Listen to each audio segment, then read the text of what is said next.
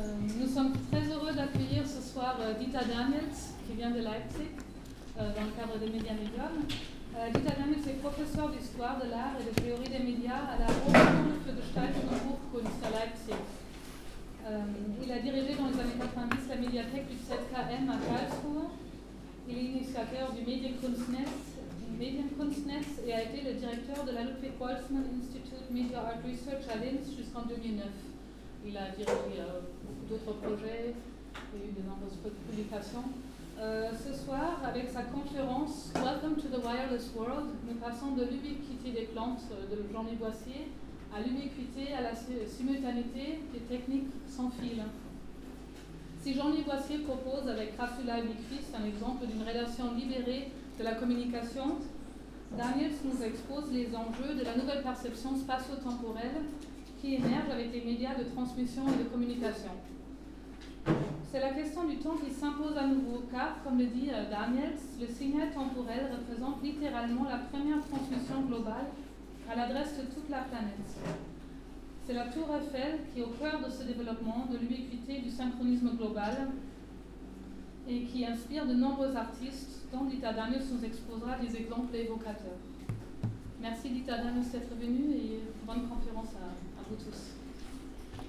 Merci pour l'invitation. Euh, C'est un grand plaisir de vous joindre cette soirée et de parler de la Tour Eiffel à Paris. La première fois pour moi aussi.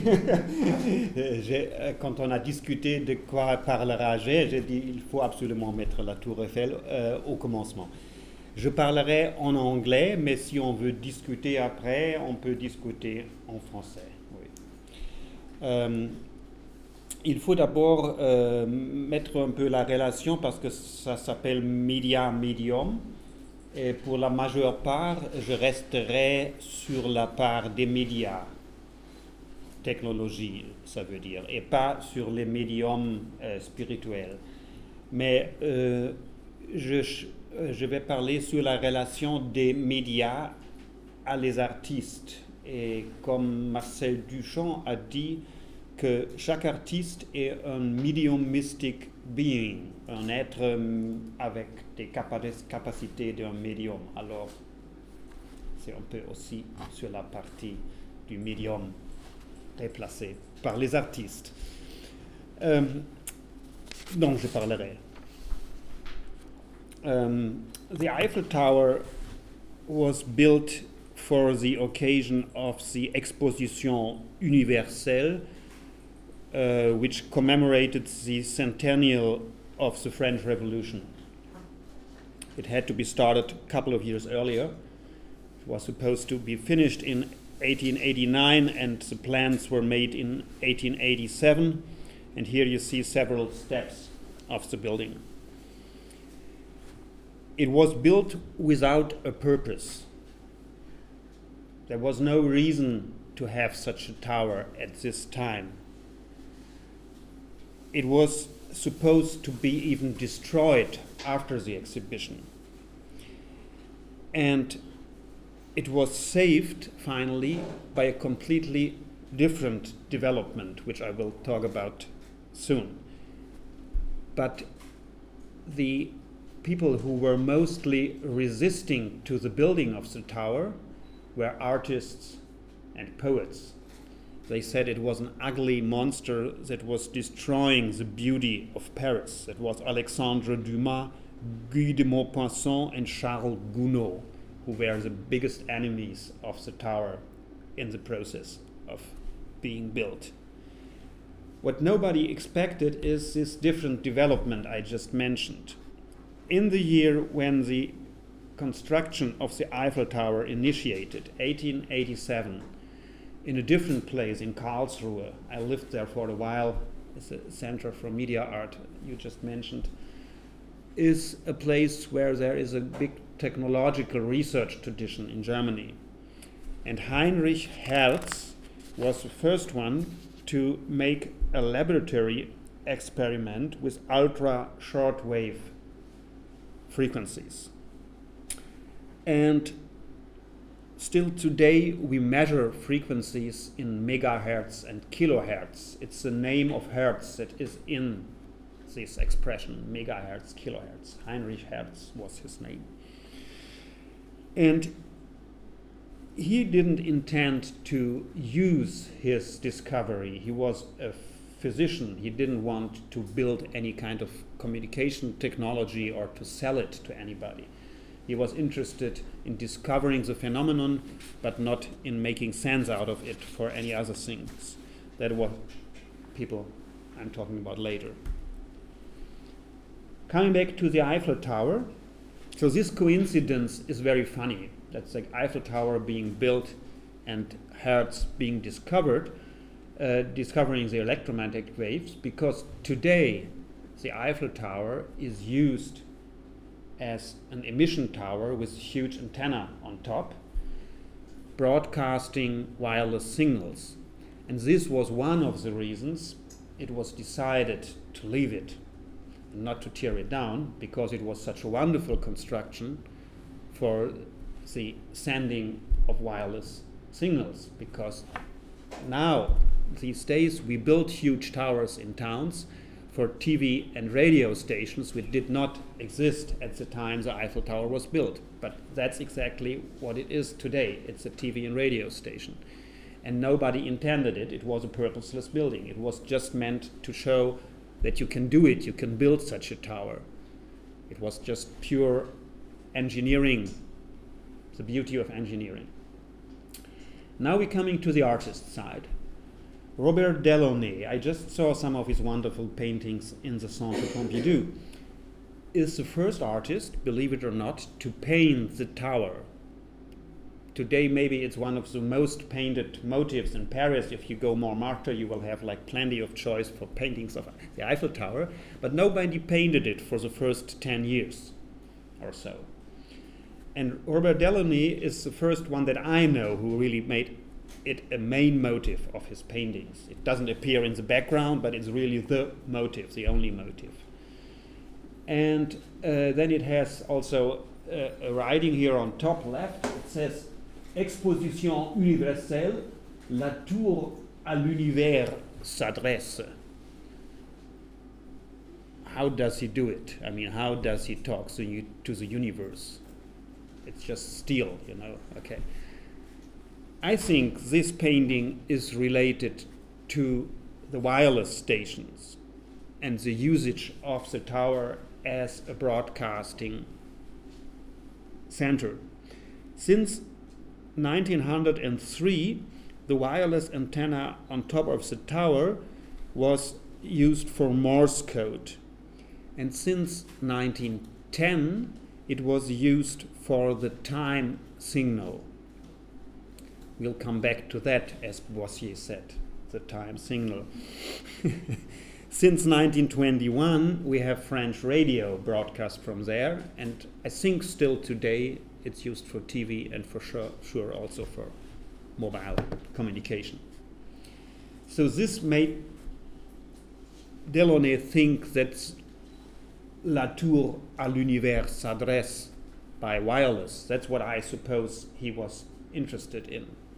And then it has a funny relation to his wife, because on the other side, it was given to her as a marriage present Mouvement Profondeur France Russie.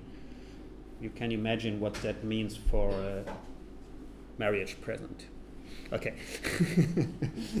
so it has an erotic part and it has a technological part in these two writings on the painting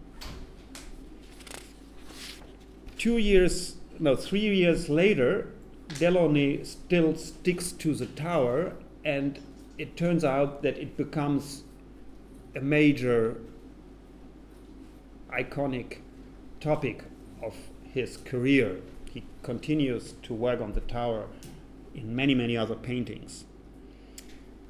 Something you see immediately that the style has changed from this more um, solid tower we see here with some cubist color patterns around.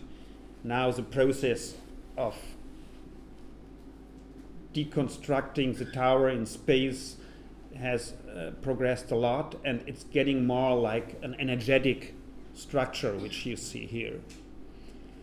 As I said, the painting is from 1912, but you see on top here something is written 1910. Why does he write 1910 on the painting from 1912? It first when I discovered this I thought it's Morse code because it was used since 1903 for Morse signals. But if you would look closer, it's not points and lines, dots and dashes. It's only lines, only dashes, as you say in Morse code. So it doesn't make sense as a Morse code. It can't be Morse code because you ha don't have any points. So I'm almost sure that it's relating to the timed signal. As I said, we come back to that, which was just a signal, a beep, beep, beep, to give the precise time by the last beep. And this was initiated in 1910. So that's why he is writing the date of 1910 on top of his painting. And it was sent from the top of the Eiffel Tower by wireless. And the important thing is Morse code is a point to point communication. There is one sender and one receiver. Somebody who wants to send a message to somebody else. It can be intercepted, Morse code, you know, like we know everything can be intercepted now by NSA, but Morse code can in general be intercepted, but most people will just not be interested in what the message is if somebody says somebody else, I have arrived in Paris, it's fine for the guy who knows that this one has arrived in Paris, but not for the rest of the world. It's technological implemented in wireless that it can be intercepted because it's going around. It's not just like sans fil, that's why it says in French. It has no fil, it has wireless, it's no wires. It's not going to, to one end, but it's going all around. So everywhere where you are, you can pick it up. But this was not used when the technology was discovered. It was even a problem of wireless that everybody could pick it up. Because now, when you were sending this message, I arrived in Paris, maybe somebody will know whom you don't want to know that you just arrived in Paris for whatever reason. And it was a problem to canalize wireless that people have been working on. And nobody had the idea to do the opposite, to use the capacity that it's ubiquitous and everywhere around where the waves are, which goes up to the end of the world if you want, you know. If you have a strong signal and you have a good receiver, you can get it anywhere.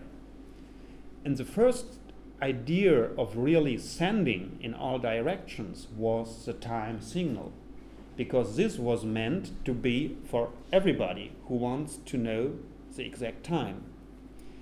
Before time was distributed manually, you had a clock which was taken to a master clock and then carried to the place where you wanted to have the exact time. So you were carrying time mechanically from one point to another or you were carrying it through wires along railway lines. But it was not possible to really distribute it ubiquitously. And that happened in 1910 from the Eiffel Tower with the time signal, which you could receive, for example, in a ship on sea, which was normally not connected to any kind of precise time, but you need it for navigation. For, for navigation, for knowing where you are, you have to have the exact time to relate it to the stars you see to navigate on sea. So it was very important, important to have precise time. Also for the developing railway stations, it was very important to have precise time, you know. And the time signal was the first one that was really going to everybody who wanted to receive it as a neutral message without a specific receiver. And this was so fascinating at the time that Delaunay decided to devote a painting or a drawing to it. So you have ubiquity in this drawing. And only through the ubiquity of wireless because it's everywhere at the same time and it has no delay or no measurable delay because it travels with the speed of light, it's only through this ubiquity that global synchronization becomes possible. How can you synchronize places on the globe which are very different, uh, very far away, if you don't have wireless? Like in the moment you give the signal, everybody has it with exactly the same measure of time. So ubiquity and simultaneity are in sync through wireless. It's a long explanation for a drawing by Delaunay, but I'm sure it is part of what he did. There are other artists, and I'm only showing like two or three examples who are interested in wireless at the same time, but none of them is thinking about this ubiquity aspect. Because here we have Suzanne Duchamp, the petite sœur of Marcel. She is thinking about radiation des deux éloignés, that means radiations between two lovers, so they sure they don't want everybody to intercept their communications. It's the idea of an intimate radiation between the two of them, like what you do on a mobile phone today and hope that nobody else will listen to it. And this one is inspired by this antenna, which you have on board of ships to receive signals. You see? It's in the middle of it. And it's related to the Grand Verre, La Mariée Mise à Nu, by Marcel, where you also have erotic communication of the upper and the lower, of the marié and the célibataire, where a kind of wireless is also involved. But as I said, all these other artists don't have the idea of a real global simultaneous communication. But who has this idea on the technological side is Nikola Tesla. He is the one who is really between media and medium. He was a really successful inventor and uh, today is kind of an inventeur maudit, if something like that exists, like a poet maudit, because uh, he was a little bit crazy also. He, so he was a real scientist, but he had a kind of craziness which made him a kind of artist inventor at the same time. And he believed in many things that are not reliable on the state of physics we have today. But this one was a project for a world sending tower, like a global connecting machine, which he wanted to do by setting the globe in a kind of resonant vibration. And on these vibrating frequencies, he wanted to distribute information, informations. And he was writing that you would be able to pick up this information in any place on the world by a little device which you carry in your pocket. We know today it's possible, but it's not possible with the global vibrations that Tesla was thinking about.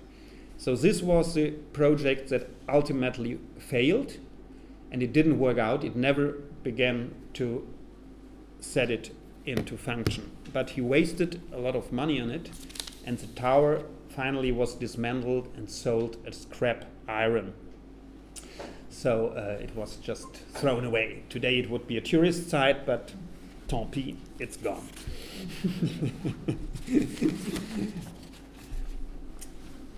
um, again, in uh, back in Europe and back with the artists, uh, Filippo Tommaso Marinetti, the main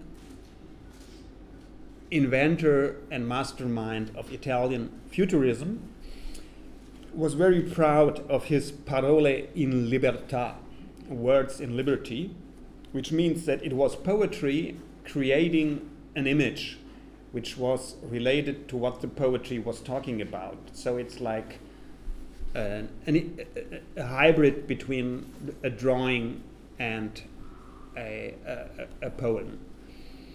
And he was sent as a reporter, as a journalist, to the Battle of Adrianopoli, which happened between the Bulgarians and the um, Turkish forces. And it was one of the first battles where wireless communication was used as a military strategic instrument.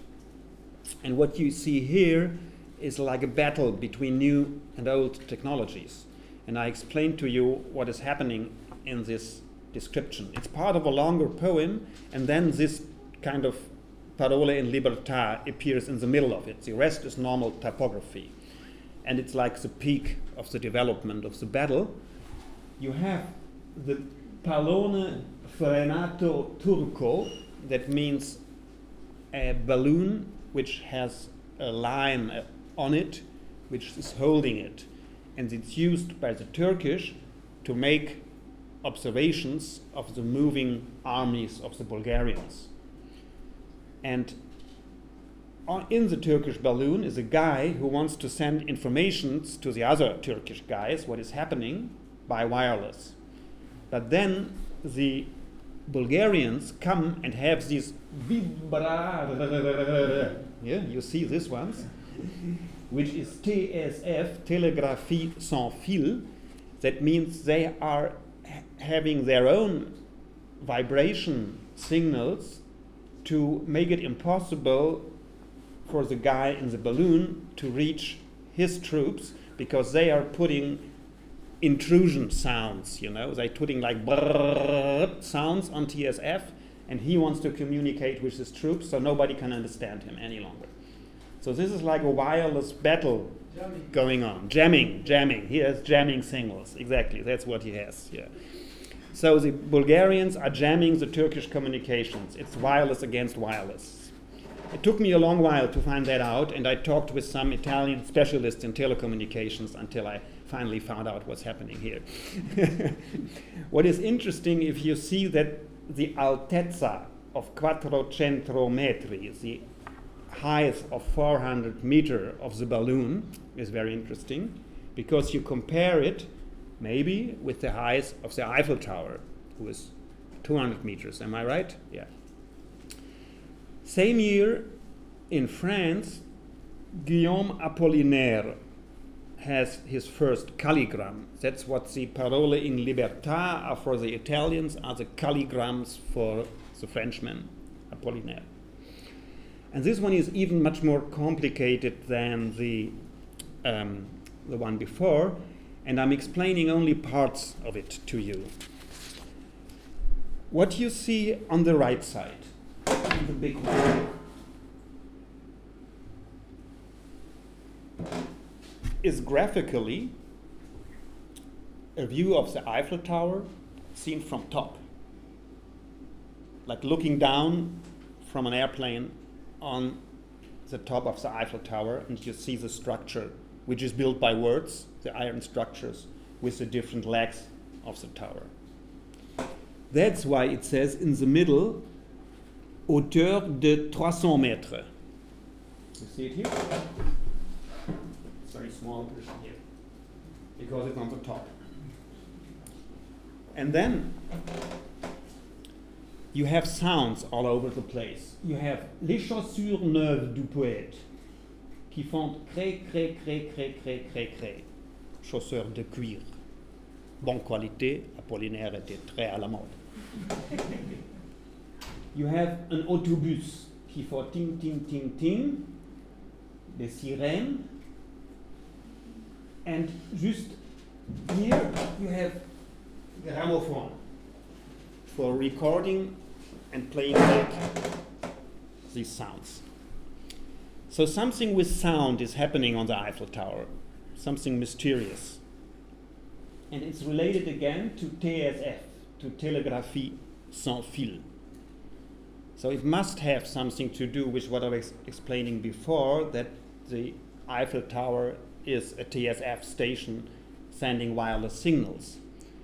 But at the time Apollinaire was doing that, 1914, is long before radio broadcast because radio is sound waves and sound waves is modulated and you need to have a sound wave sender which send a strong modulated signal which was not usual or not possible really at the time for most of the technological equipment which was around. There's one exception I'm going to talk about now. And you had to have on the other side a receiver which could receive and play back modulated sound. Morse technology was only one sound, like did it, did it, did it. It didn't have any modulations. The time signal I was talking about didn't have any modulations. It was just the beep of the time. So how come Apollinaire imagines a relation between telegraphy sans fil and modulated sound, evidently here?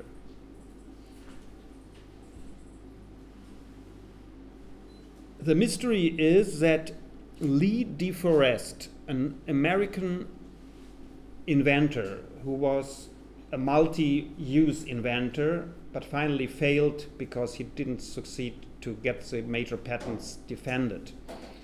He was involved in early sound film, but his major invention was a new kind of radio tube. How you call these little glass bulbs which have electric signals inside? Vacuum tube. Vacuum tube, yeah. And he was the first one who has the triode vacuum tube, which was the best way to create a strong modulated signal. And that made him the first guy in the US to try sending sound, modulated sound, music and voice, and not only Morse code via wireless. And he's the first one to even use the word broadcast for wireless because broadcast was something completely different before. Broadcast was putting seal, seed on the field, for example. Yeah, like in spring you go on the field and you put seeds so that the crop comes up. That was meaning broadcast, yeah, or putting leaflets in the street to people, distributing them. But wireless broadcast was not in use before Lee DeForest first used it, funny enough, in a letter to his girlfriend and later wife he is describing the capacity of his invention in very poetic terms because he also was a poet. He also wrote poems. So he was also a kind of crazy mixture guy you know like tesla. There were still these funny guys who were not really only dry thinking technological people but found some poetry in their own inventions. And lee DeForest for his marriage honeymoon travel, like many Americans used to do, made a trip to Paris. With his wife, he went up the Eiffel Tower and he had his little broadcast equipment with him and a gramophone. And on top of the Eiffel Tower, he was allowed to use the big antenna which is going down the Eiffel Tower to plug his little equipment into this huge antenna, and his wife brought with him the gramophone, and they were putting up discs and made the first real serious broadcast experiment. And it was in 1908, and the signal was so strong that it could be picked up in Marseille even.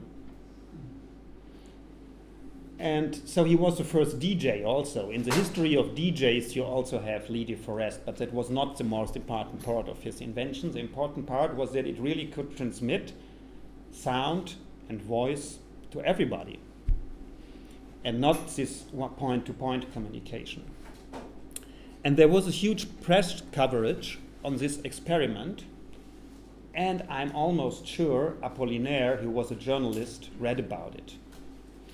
So coming back to this painting, my theory, which I can't prove 100%, but which I kind of try to make you believe in, is that Apollinaire knew about the broadcast experiment of Lee DeForest and had the idea, anyway, Apollinaire, to make sound poetry. he didn't want to be a poet only in writing, but at the same time, he says, in the future, poets will use gramophones and will not write down their poetry, but will make direct poetry with sounds and voices and noises. And the idea, I think, here is to broadcast these sound poetries from the top of the Eiffel Tower. That is my theory. Okay. and I'm skipping the rest of this diagram, which is also interesting, but that would be uh, the rest of the evening. You know, so okay. So, with World War One, an important interception is happening to the development of sound broadcasting because it is prohibited. It is no longer allowed for private persons, for amateurs, how they are called, to use wireless equipment because there was a fear that it was like um, secret service or it was spies who were using it or that it could be taken as informations from the enemy about something that the enemy shouldn't know. So private wireless communication was completely banned with World War One. And uh, this was a big stop on the development of radio because it worked already, as you see, but there was no real broadcast radio happening before World War One. But at the end of World War One, the equipment for wireless communication was much better than before because in the World War it was used for military purposes, but only for point to point communications. And again, the problem was how to keep it secret to the enemy's communication.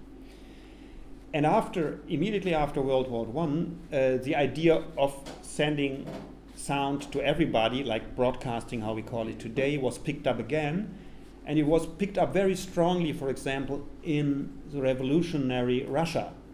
Because Russia is a huge country where a lot of people can't read. And it's difficult also to distribute communications back to Siberia. When you print a newspaper in Moscow until it arrives up there, it's already outdated. So the idea of having wireless communication as sound broadcast was very early up in Russia. Lenin said was talking about what he called the newspaper without paper and without distance, and he was meaning something we could would call radio today, but the word didn't exist yet. So in the Tatlin monument, where I just saw a wonderful model of in the Centre Pompidou, a sized, small size model, uh, it was meant to be 400 meters high that means higher than the Eiffel Tower, and that was important to supersede capitalism by communism. You had to be higher than the Eiffel Tower.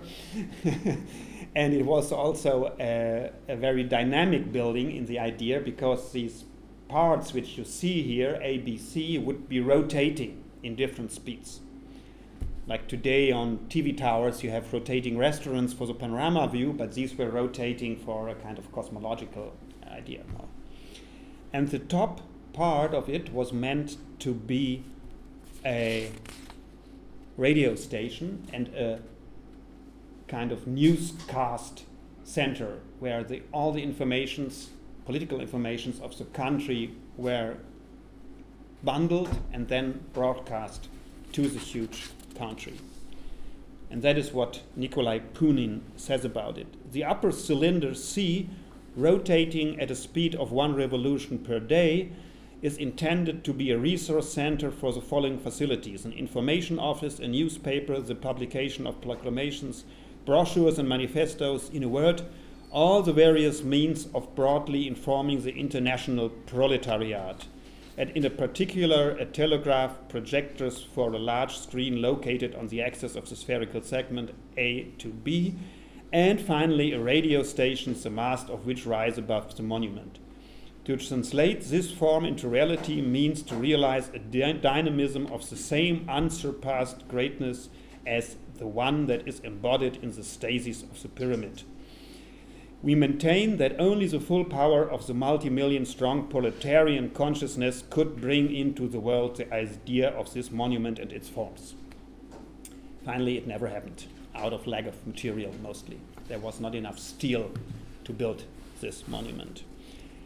what you see, it, it's not an artistic broadcasting center, although it's very much a constructivistic building, and the building in itself is an artwork. The signals were not meant to be sound poetry like with Apollinaire, but it was mostly propaganda. And um, propaganda again with the radio orator. These ones were built, yeah, for by Gustav Klutzis, which is a kind of propaganda sculpture, if you want to say, say, say it that way. And it was used to distribute speeches by politicians in public places. Today you have like uh, when there's important uh, sports event, you have public viewing, you know, and this was public listening for when uh, major leaders of the communist parties would give a speech, not only the people who were there in the actual place, but it could be distributed all over the town. This was partly wireless and partly wired communications that was used for it. Some of them also have cinema projectors on top. And the real radio program in Russia started shortly after that in 1922 the first real broadcast tower by Vladimir Shukhov was built. And it's no coincidence that the photo is by Alexander Rodchenko. Shukhov is a real engineer. So, what he has been building is not an artwork, not like the Tatlin Tower, who was meant to be a functioning structure and an artwork at the same time. This is pure engineering. He used the less amount of iron, because there was not very much iron, as I said, or steel, he made an ultra light grid structure which still could reach very high without consuming too much steel. So that is the engineering of Shukhov. But an artist like Alexander Rodchenko was so fascinated of it that he took a photo of it, which makes it almost look like another constructivist sculpture. What was happening from the top of this mast is Radio Moscow, which was the most hated broadcast station in the Western capitalist world. It was a multilingual, ubiquitous radio signal which tried to convince the rest of the world of the importance of communism and of spreading the message of the revolution, which still had to be happen in the capitalist world and that's why it was in French and English and German, and I think in many other languages uh, to convince really the rest of the world to come over to communism. So that is how broadcasting entered the global stage because the rest of the development of radio broadcasting in the 20s, 20s is pretty nationalized. In the US, it is commercial broadcasting stations, like still today, the American media system of radio and television is commercial and was mostly financed by advertisement. And in the European countries like Germany, France, Italy, it was state run and it was meant also for education and information purposes, at first without any advertisement, the first years. So it was a very nationally different development. It, it, was mostly only broadcast in the language of the country which was producing it. And Radio Moscow is the first real global broadcast station. Especially in Germany, there was a lot of discussion about the aesthetic aspects of radio in the 1920s, radio broadcasting happened live. Everything that was going out was supposed to be produced in the studio in front of a huge and heavy microphone. Not one you would run around with. It was like a block of marble where less vibrations were occurring and it was just a studio microphone. So no external sounds were to be heard in the radio, only speech and music, or sound effects that were pro- produced in the studio, like you have in the theater.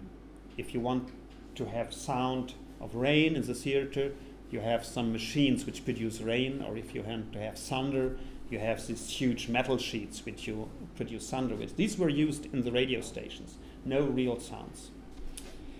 So the question discussed in Germany was how to bring the real sound of the world on the airwaves and how then sound can be stored and edited.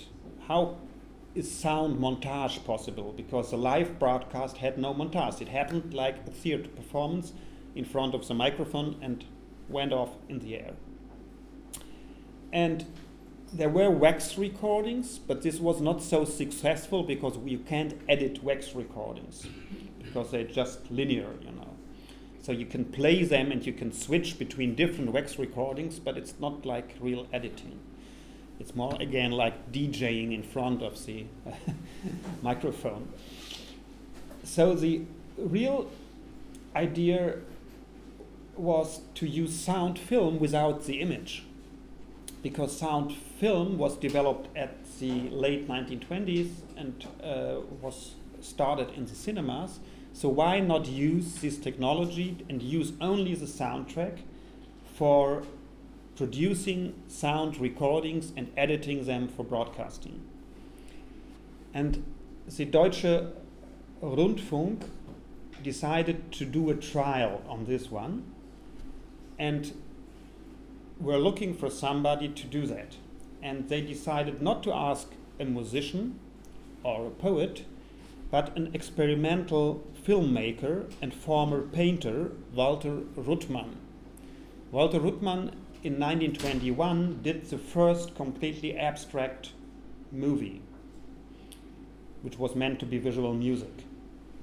And he was very successful then also as the one who did the Berlin film, which some of you might know, which is like a portrait of Berlin without any actors only with the scenes he was taking with his camera. It's like a documentary montage, but a poetic image of the city. And he was asked to do the first sound edited broadcast on sound film recording, which was the, the, equipment was very expensive at the time. He couldn't have afforded that as a private person, so he was invited as a kind of artist in residence to produce that for German radio. And that's how it sounds.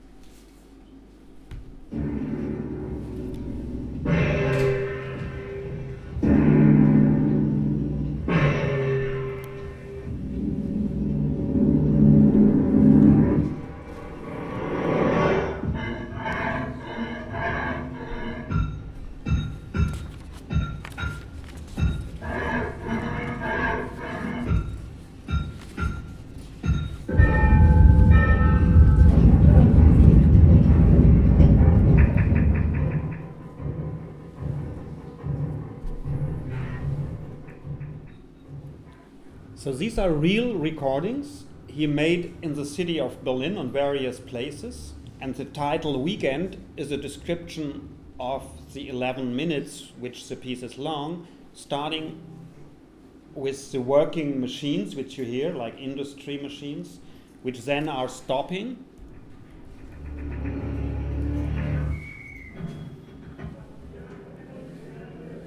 People go out of the factory now. And then it's starting a short weekend. People had to work until Saturdays at this time. And at the end of the piece, you hear the resume of work on Monday morning. So it's an acoustic film without images of what is happening on a workers' weekend. And what he says is Walter Ruttmann, alles Hörbare der Welt wird Material. It's difficult to translate, but maybe you can say all sounds that mankind can hear turn into artistic material. So this is a real revolutionary sentence, so short as it is, because before this happened, you would not have the possibility we are so used today to work with real sounds and make a composition out of it. Much later, Musique Concrète by Pierre Schaeffer started the same way, in a kind of impressionistic style of working with real sounds, like the Chemin de Fer, for example. Or much of what is happening today in electronic music, in techno, is starting from real sounds and making composition out of this. So this is like the initial moment for all that happening since then, which you just heard a short moment of.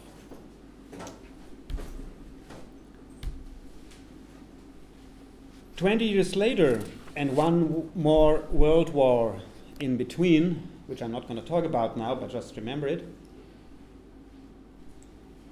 And on the different side of the Atlantic, John Cage is thinking about how to make art out of the radio. It's important he does that in the US because the German tradition of radio art, which I just explained shortly with Ruttmann, did not succeed or develop in the US. In the US, really, radio was mostly a commercial outlet. It was mixing talk events and music to have advertisement. That means to attract people to listen, because the more people would listen, the more value was created for the advertisement. So, what to do as an artist with such messy commercial, trashy medium. And John Cage has the idea to use exactly the ubiquity and simultaneity of radio waves, which are always omnipresent. Here in this space, we could listen maybe to like 200 radio programs at the same time if we would set up receivers and try to receive whatever is up in the air waves around us.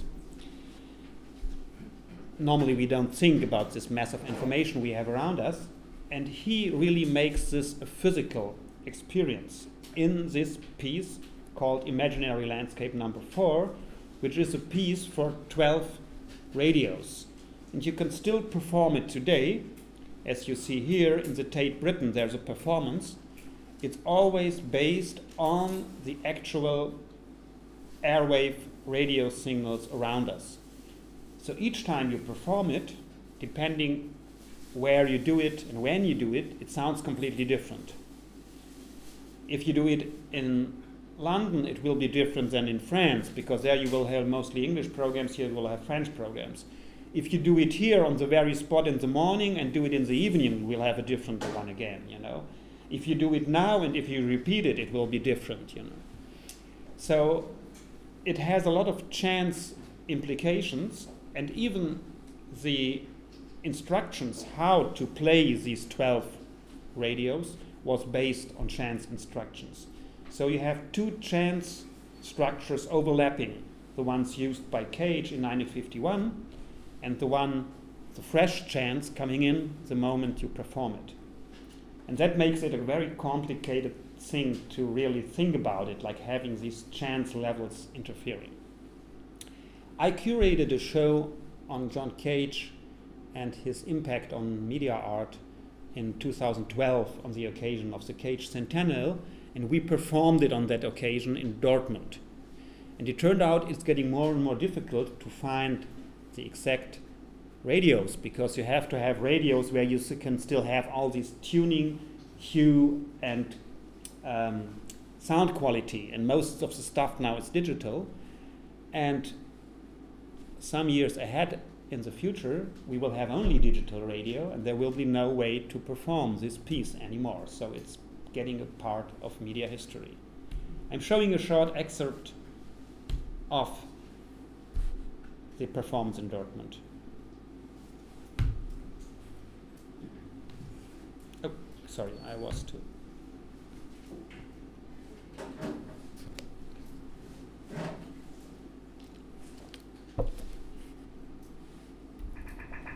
Yeah.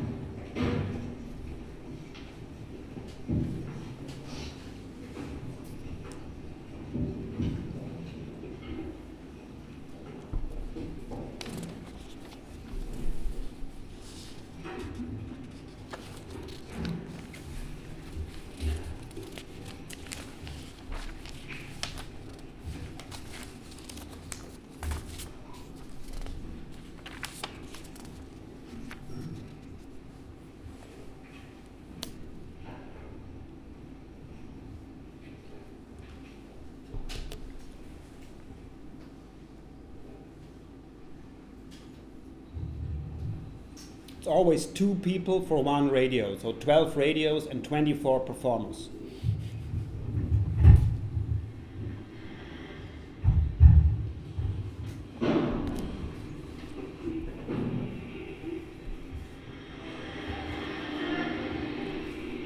He's the conductor.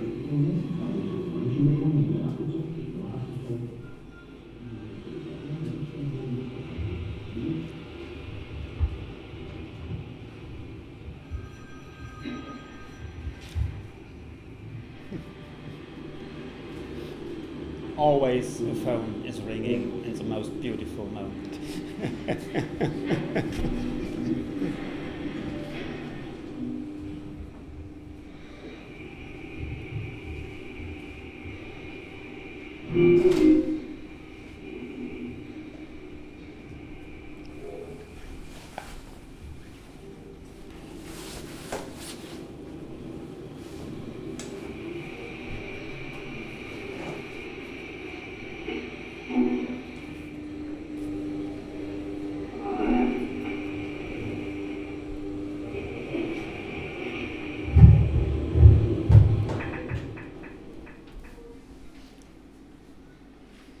So what you see is that radio waves from various sources are overlapping and then the performers are performing what they see on the notation, switching the radios on and off, making them louder and changing the um, sound quality, you know. And in a dia- dialogue of Nam June Paik and John Cage, sometime around 1986, Nam June Paik says about this piece. I thought today he's talking to John, so they are sitting on stage next to each other. It's in a university somewhere in the United States. And he's talking to his old friend John. I thought about the history of media art today, you know. The first big media art break was your imaginary landscape about radio. It was 1952, it was 1951, but he did 1952. John Cage, John did many things, so he's clapping on his back, you know. So, John, you did many things, but he also discovered the beauty of shortwave. That is the beauty of destruction of technology because it is unwanted noise. Until the imaginary landscape, there was electronic music like Pierre Schaeffer, Karlheinz Stockhausen, or even Paul Hindemith. They made electronic art music by turning turntable records fast and slow. Still, that is not media art whereas your radio piece, Imaginary Landscape, is some kind of quantum leap. You could call this media art from them. You recognize the existence of radio wave, which existed anyway, without an artist creating them. That's what I mean. And of the hardware called radios and those ephemeral things like software, not just splicing audio tapes, the meaning of that piece has not been properly appreciated. That's a huge compliment to his fellow artist, musician, you know. So what is media art? In the definition we find here, it's not the artist using existing technical means of production only, like film, video, and sound instruments to produce something, but is the artist reflecting on the structure and content of media distributions, on that information which is always there, that means on the ubiquity and on the simultaneity of media information. Not producing it, but receiving it, modulating it, deconstructing it to make something out of it, to make art out of trash or gold out of shit, whatever you want. this transformation process is for what Nam June Paik is talking about, the essence of media art, and not the using of technologies in the traditional way as producing art out of the mind, of the imagination of the artist. This brings us to Max Neuhaus, where Anne Zeitz has been writing a serious volume about in this kind of uh, books which you see on the shelf here. And Max Neuhaus, again, now 15 years after the John Cage experience uh, with radio waves, is now working inside the broadcast system. The Cage piece leaves the structure of broadcast radio the way it is. It only transforms it into something which is art on the spot where it is performed. But the rest of the world remains the way it is. He does not really interfere with the structure of mass media. He doesn't change radio per se. That's all happening with Max Neuhaus. He is working in the center of it, in the broadcast system, in the radio studio. That's where he is sitting here. And so he's taking up maybe on Ruttmann again, who was invited by the radio station to be like an artist in resident. And Ruttmann fulfilled, by the way, the idea of Apollinaire from 1914 that an artist should work with sound waves and broadcast them. That's what Ruttmann did recording sounds, distributing them, montaging them. But Max Neuhaus is going a significant step further because he is using the broadcast structure and opening it up to the public. It's, he is not just sending, but he is also receiving sounds, and he is not producing any sounds himself. Similar to Cage, who used the sounds which are there anyway, he is like again the artist as DJ, only the one who has incoming sounds via telephone lines and switching and changing them to bring them back on the airwaves. So that people who are listening can call in, bring in sounds, and hear their own sounds coming back via the radio. But he's explaining that in a few words himself. On Music in Chicago over WFMT. Come on, contribute your sounds, your noises, whatever. Call now, 467 0280.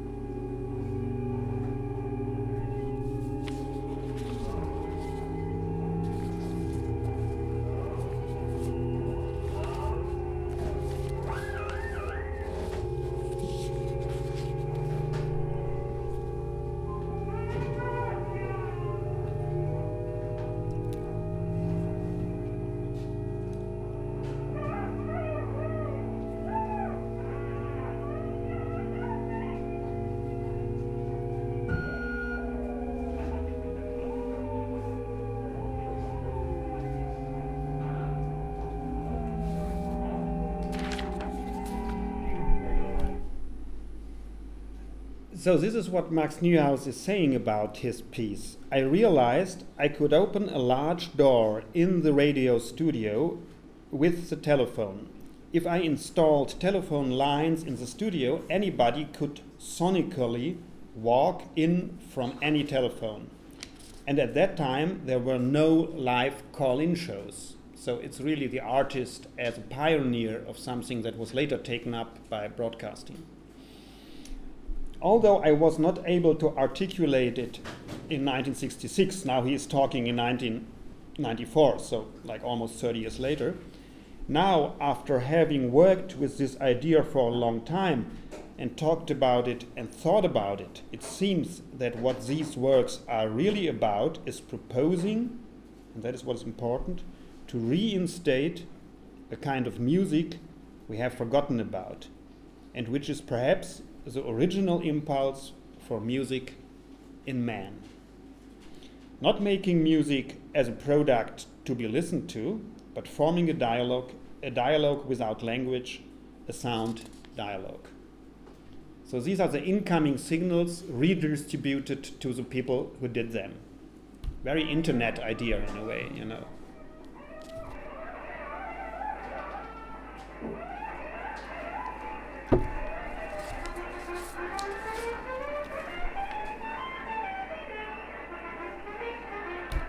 Okay. 25 years later again, and this is the last example I'm going to show to you. The Ligna radio ballad happened in Leipzig 2003, and I was part of it. You don't see me on the photo, but I had a chance to experience it. It has a complicated German title, Übungen in nicht bestimmungsgemäßem Verweilen these are these terrific long German words which you can beat on your head, and it's something very ugly also. It's that you're not allowed to do something, but you don't know why, you know, which means something like exercise in unsuitable staying, you know. And what they do is illegal. It is important to know. They try to make it legal, but the train station company who owns the train station did not allow it because they were thinking it was a political demonstration and it's not allowed to do political demonstrations inside train stations, at least in Germany. So they did it without having a permission, and it was no way to really prevent them from doing it because what happens is you see a crowd of people in a train station which is not unusual. There are lots of crowds of people in train stations anyway. But suddenly, parts of the crowd start to move in sync. Like if we would do it here, like suddenly 10 of you would start to do movements in sync and the rest not. So, why that? What are these people doing and why are they connected? They all have radio um, plugs in their ear. And on one of the free radio stations in Leipzig, Radio Blau, there are, is a program distributed specially for this performance. And the performance was announced by mailing lists and in newspapers, and everybody could come in and take part in the performance without being inscribed into a certain list or without being officially part of the crew. You just took a radio set, you walked there, and you could become a performer if you wanted. So it was not illegal because there was no way of defining who was part of it and who not. Everybody who wanted could join in, and the ones who were surprised were the ones who didn't know about, like the normal train passengers who suddenly have these synchronous movements of a couple of maybe 80 or so people or maybe close to 100 who were in that train station doing strange things. And again, it's the ubiquity and the synchronicity of radio waves which makes this possible, like the motive of my talk, which I initiated in the beginning. And this is what uh, Ligna says about their own piece. They are talking the, in an interview about their disappointment with the left wing radio liberation movement, which initiated from the theories of Bertolt Brecht, for example, that you have to change radio from consumption into production. And they say, We found out that another much simpler aspect of radio was always neglected and even renounced in reflections on free radio the distribution of a voice to many radio apparatuses and the fact that radio always creates an abstract constellation of listeners. This means that radio reception in any situation where the radio is switched on means an intervention. It brings in the abstract constellation of others. In my words, a kind of multitudine, as it's by Hardt and Negri. Yeah. Our regular call in shows on their own broadcast made this possible, like Max Neuhaus did.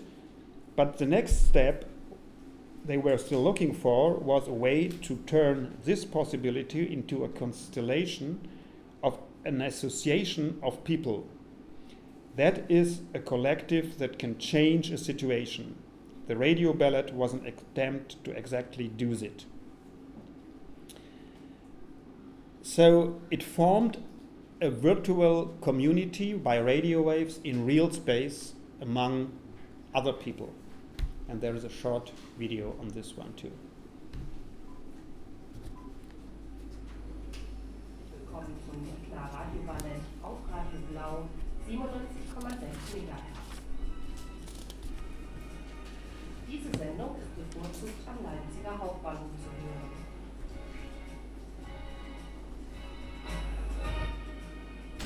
folgende Radioballett untersucht die Grauzone zwischen erlaubten, zivilischen und verbotenen Wesen.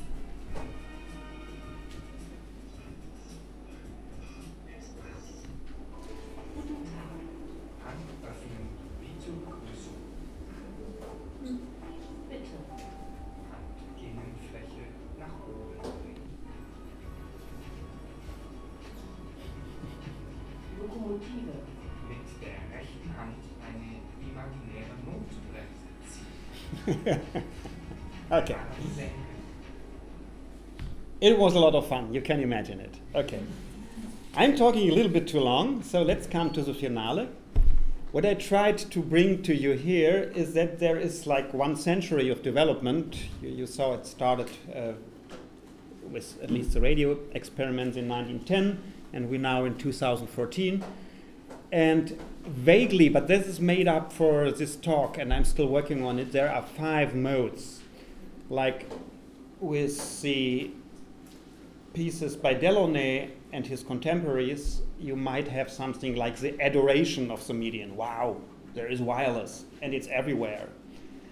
You could say that is impressionism of media, you know, like it makes a big impression on the artist. Then in the 1920s is something starting like constructivism. People want to work with it. This is like the tower built for the Russian Revolution by Tatlin, but never built in the end. But it ends up with Ruttmann really working in the broadcast station and making the first sound montage. Then in the 1950s is what I call a rematerialization of the medium, which John Cage, who makes a physical experience possible of the ubiquity and simultaneity of radio waves, and at the same time is a deconstruction of what is a normal radio broadcast in his chance operations. And then in the 1960s, with Max Neuhaus, it's maybe a reinvention of the medium. He does something that is in the possibility of the medium. You can use the radio for call ins, but nobody did it until then. So he finds out that there is a forgotten possibility in the technology of broadcasting. You can connect it with the telephone, and something completely different turns out. And then we have the re-socialization of the medium, which is already happening in Max Neuhaus, but which is getting stronger in the Ligna experiment, to make it again a social space of collaborative and communi- co- communicative experience, which is a mode of participation, which is hidden in the medium, because broadcast normally is non-participation. It's just from one sender to many receivers and you have to complain to write a letter to the radio station if you're not agree to it. But now it's opened up as a communicative space and getting a kind of artistic participation model. That is what I wanted to present to you. Thank you. It was a little bit longer than it was intended.